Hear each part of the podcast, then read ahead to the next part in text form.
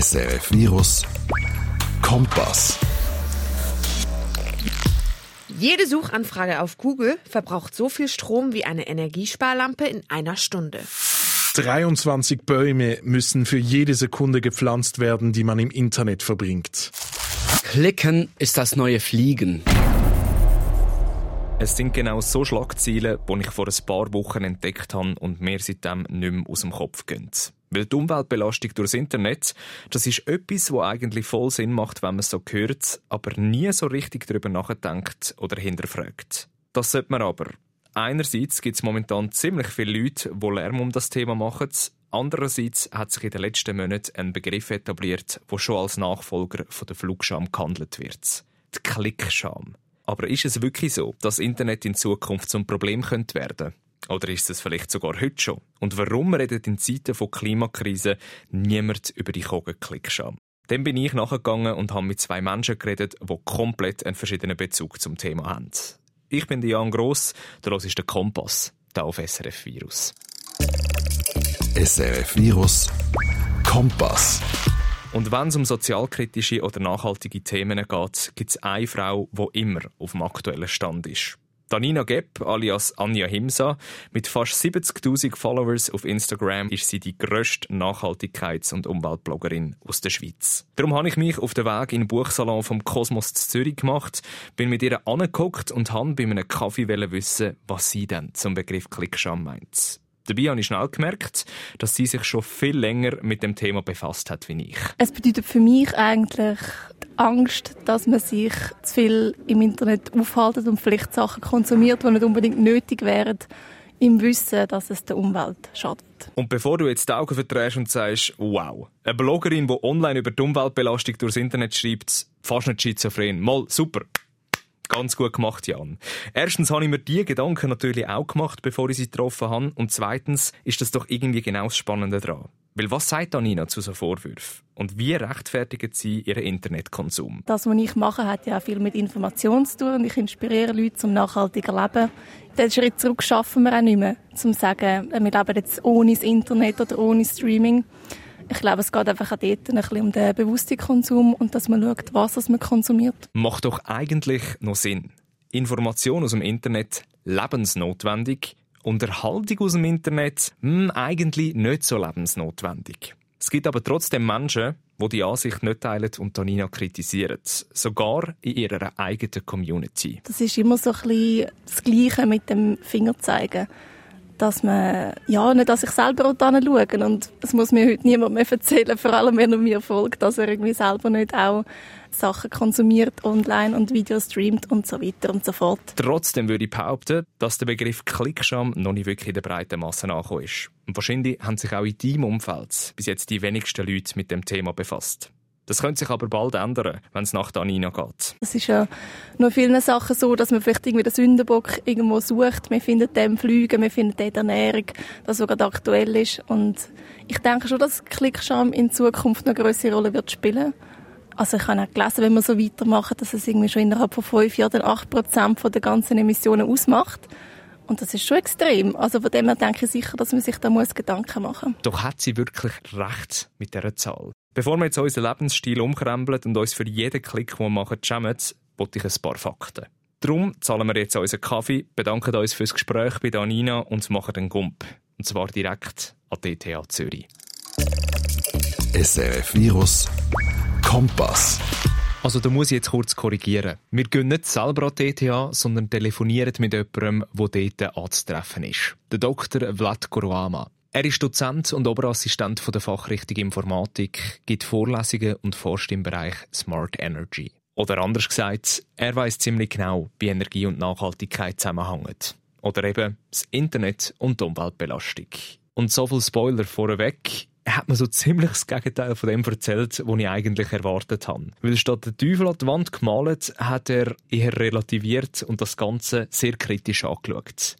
Aber fangen wir vorne an. Wenn Sie ein YouTube-Video sich anschauen oder eine Website von irgendwo, ja, dann gibt es typischerweise drei Arten von Geräten. Das sind äh, Rechenzentren auf der einen Seite, von wo die Daten kommen. Dann hat es die Netze und am anderen Ende, das sind die End-User-Devices, die Geräte der Nutzer. Rechenzentrum, Netz und Empfangsgerät. Die drei Sachen braucht es also, damit das Internet funktioniert. Aber was braucht jetzt am meisten Strom und Energie? Wer ist der Sündenbock? Nehmen wir doch ein Beispiel, wenn ich etwas würde. Da tippe ich jetzt spontan aufs Rechnungszentrum und all die Server, die sicher auch schon mal in Film gesehen hast und eine riesige Halle füllen. Die müssen es doch sein, oder? Die Server, die, die Google hat für die Google-Anfragen und YouTube und so weiter, die sind natürlich auch ein beträchtlicher Elektrizitätsverbrauch, aber die sind extrem gut optimiert und für meinen persönlichen Stream sind sie nie der Hauptverantwortliche und können eigentlich getrost ignoriert werden. Wenn ich zum Beispiel am TV anschaue, ja, verbraucht mein, mein TV-Gerät zwischen 50 und, und vielleicht 200 Watt, wird dann gar ein ganz großer Plasma-Bildschirm ist, ja.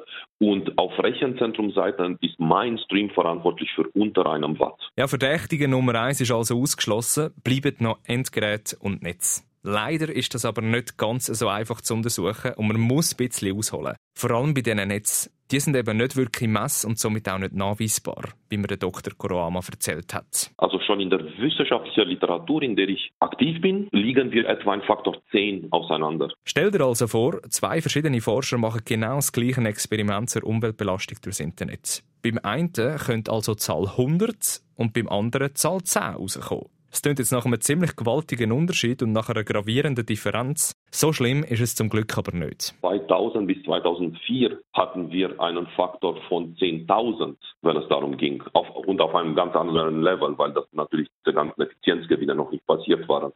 Also man hat sich schon sehr viel angenähert. Und jetzt ist nur noch die Frage, ob sozusagen ein Gigabyte, den man übers Netz schickt, 10 Wattstunden oder eher 100 Wattstunden verbraucht. Ja. Fassen wir also zusammen, bevor es zu kompliziert wird. Das Internet das basiert auf drei einzelnen Bestandteilen. Einem Rechenzentrum, einem Netz und einem Empfangsgerät. Und bei den Messungen gibt es Differenzen, weil das Netz an sich nicht wirklich fassbar ist. Es gibt aber noch andere grundlegende Fragen, wo man sich vor einer Studie zu dem Thema stellen muss. Was heißt denn das Internet? Gehören sozusagen die, die Nutzergeräte zum Internet dazu? Gehören die Server, die Rechenzentren auf der anderen Seite zum Internet dazu oder nicht. Der Punkt ist, an all diesen drei Stellen, also Rechenzentren, in den Netzen und in den Endgeräten, entsteht Umweltbelastung indirekt über die Elektrizität eben, die da verbraucht wird. Über eine der wichtigsten und grössten Studien zum Thema Clicksham wollte ich jetzt noch kurz mit dir reden. Vor ein paar Monaten hat die französische Denkfabrik The Shift Project einen Bericht herausgegeben, der sagt, dass Klicken das neue Flügen ist und man die Umweltbelastung durchs Internet mit der von Flugzeugen gleichsetzen kann. Hat natürlich einen ziemlichen Aufschrei gegeben, wie du dir vorstellen kannst, und ist interessanterweise auch so ziemlich die Basis von jedem Artikel. Aber wie verlässlich ist denn die Studie genau? Habe ich natürlich auch mit dem Dr. Koroama angeschaut und musste feststellen, dass auch der Bericht auf mehreren Levels bröckelt. Punkt 1. The Shift Project ist ein Think Tank. Es sind nicht Wissenschaftler, die, die daran arbeiten. Das ist auch nicht schlimm an sich. Aber sie haben natürlich einfach die, die Studie publiziert, aber sie wurden von niemandem überprüft. Punkt 2. Die Grundlage zu dem Bericht vom Shift Project ist eine Studie aus dem Jahr 2015. Das an sich ist nicht das Problem, aber wie sich herausgestellt hat, ist die nie wirklich überprüft und abgesegnet worden. Zudem wagt der Basisbericht auch eine Prognose bis ins Jahr 2030, was bei der Schnelllebigkeit vom Internet ziemlich unmöglich ist. Da vor allem lehnt sich diese Studie sehr stark aus dem Fenster hinaus.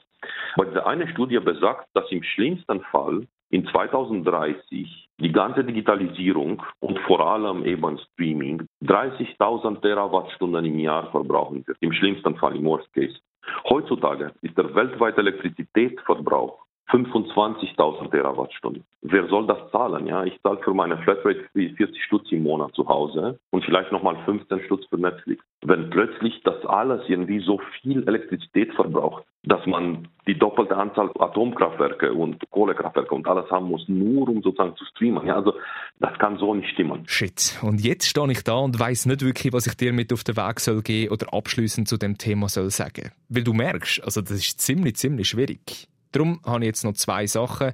Einerseits ist es mal ein konkreter Vergleich vom Dr. Koroama, damit ungefähr weisst, in welcher Grössenordnung wir uns bewegen. Eine Folge, das heißt eine Stunde Netflix schauen, das ist in etwa so viel wie ein Backofen zehn Minuten laufen lassen oder fünf Kilometer Autofahren. Beides ist meines Erachtens um etwa einen Faktor 10 übertrieben. Also wenn man es mit einem Auto vergleichen will, dann sind das meines Erachtens circa 500 Meter Autofahren oder eben wie ein Backofen nicht 10 Minuten, sondern eine Minute laufen lassen. Und andererseits ist es ein zusammenfassendes Statement. Weil ich finde, das bringt die ganze Problematik, die komplexer ist als erwartet, ziemlich gut auf den Punkt. Wenn ich meine persönliche Umweltbelastung reduzieren will, dann werde ich das kaum damit schaffen, also in relevanter Weise schaffen, dass ich meinen Digitalkonsum bändige und dass ich, dass ich Klickscham habe.